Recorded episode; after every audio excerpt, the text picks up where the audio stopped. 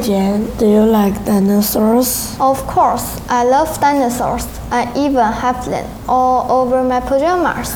Then what's your favorite dinosaurs? Stegosaurus. And how about you, Tingjue? I love pterodactyls. Have you watched the Jurassic Park, the movie that talks about the resurrection of dinosaurs? Yes, that's one of my favorite movies. Do you know scientists are trying to make that happen and it's actually happening? Are they really? Let's hear out today. ICRT Lunch for Kids to know about more details. What? No way! Yes way! It's time for News for Kids. News for Kids. 真的假的？真的假的？真的假的？原来如此，原来如此。 原来如此！你不知道的趣味新鲜事。 ICRT's News for Kids. Hi, students. Have you ever seen a dinosaur? Probably not, because dinosaurs are extinct. Extinct means they are all gone or all dead. Lots of animals are extinct. 恐龙跟很多动物都已经绝种了。Have you ever seen a Tasmanian tiger? 你有听过塔斯马尼亚虎吗？No, right? That's because they are all extinct. Tasmanian tigers used to live in Australia. They are not really tigers. People called them tigers because they had stripes on their backs. 它们其实不是老虎，它们被叫做老虎，是因为背上有条纹。 They kind of looked like wild dogs, but they carried their babies in a pouch, like a kangaroo.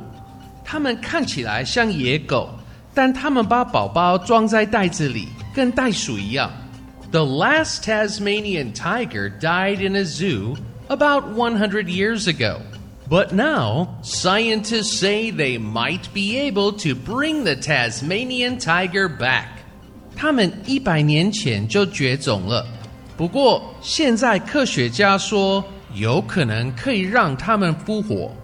It's not going to be easy, but scientists think they might have found a way. If it works, maybe the scientists can make a baby Tasmanian tiger. Scientists say that after 10 years, there may be lots of these new animals, and they could put them back into the wild in Australia. 科学家说，十年后有可能可以让更多动物复活。Hmm, maybe we should try to bring dinosaurs back to life too. Ah, uh, okay, that might not be such a good idea. Science today is really amazing. Scientists can even bring extinct animals back to life.